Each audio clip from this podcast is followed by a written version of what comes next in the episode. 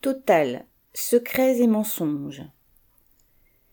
D'après une étude parue dans la revue scientifique Global Environmental Change, les dirigeants des trusts français du pétrole Total et Elf, qui ont fusionné en 1997, savent depuis près de 50 ans que leur activité d'exploitation des énergies fossiles est, ouvrez guillemets, potentiellement catastrophique, fermez les guillemets, pour le réchauffement climatique.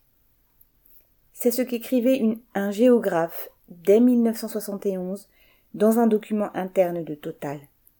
Mais, comme on peut s'en douter, pendant des années, les dirigeants de ce trust ont préféré taire cette information et toutes celles qui allaient dans ce sens, tant elles étaient contraires à leurs intérêts. Puis, à partir de la fin des années 1980, lorsque le danger de réchauffement climatique a commencé à devenir un sujet d'actualité et qu'il ne pouvait plus être caché, ces compagnies pétrolières ont changé de stratégie. Elles ont alors participé activement à, l'effort de fabrique stratégique du doute, fermez les une politique menée au niveau mondial par les principaux groupes pétroliers des pays riches, comme ExxonMobil, BP ou Shell. Cette politique visait à retarder toute action de réduction des émissions de gaz à effet de serre, en soutenant systématiquement les travaux et les enquêtes, assurant que ce n'était pas sûr que le dioxyde de carbone ait un impact sur le réchauffement du climat.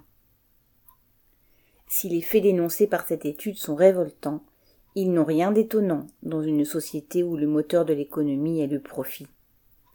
Après l'amiante, l'essence plombée, le diesel, le tabac et les médicaments dangereux, etc., cela ne fait qu'allonger la longue liste de scandales où des capitalistes ont vendu des marchandises toxiques en toute connaissance de cause et ont financé des campagnes et des publications affirmant le contraire quand ils n'ont pas carrément acheté des scientifiques.